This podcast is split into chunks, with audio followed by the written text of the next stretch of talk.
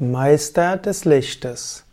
Meister des Lichtes, Meisterinnen des Lichtes sind solche Menschen, die in einem früheren Leben oder auch in diesem Leben sich ganz verbunden haben mit göttlicher Kraft. Im Yoga spricht man von verschiedenen Schwingungsebenen. Du kannst deinen Geist grobstofflich machen und damit eher dunkel, was auch heißt, dass es dir schwerfällt, den Geist auf höhere Ebenen zu richten.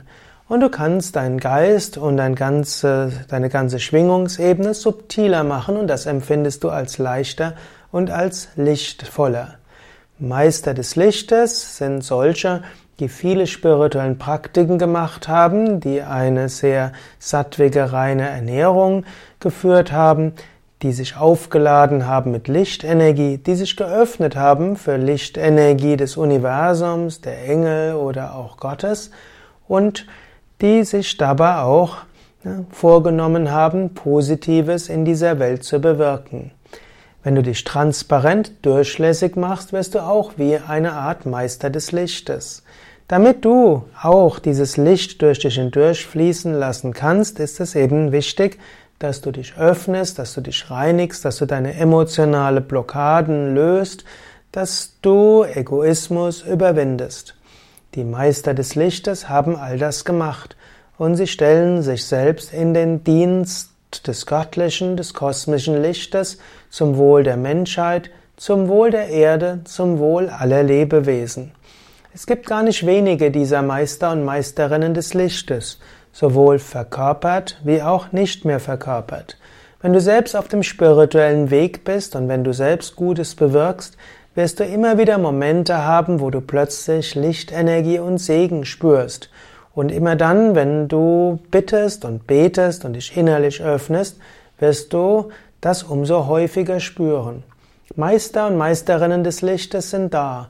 Und wann immer sie jemanden spüren, der Lichtenergie braucht und sich dafür öffnet, dann sind sie bereit, Licht zu schenken. In diesem Sinne, öffne dich für diese Meister und Meisterinnen des Lichtes. Besonders erfahrbar sind Meister und Meisterinnen des Lichtes an den sogenannten Lichtkraftorten, an den Lichttempeln, den Lichtstätten. Dort sind diese Meister des Lichtes, die Lichtwesen besonders spürbar und dort ist die Energie besonders hoch und so kannst du auch deinen eigenen Energiekörper öffnen.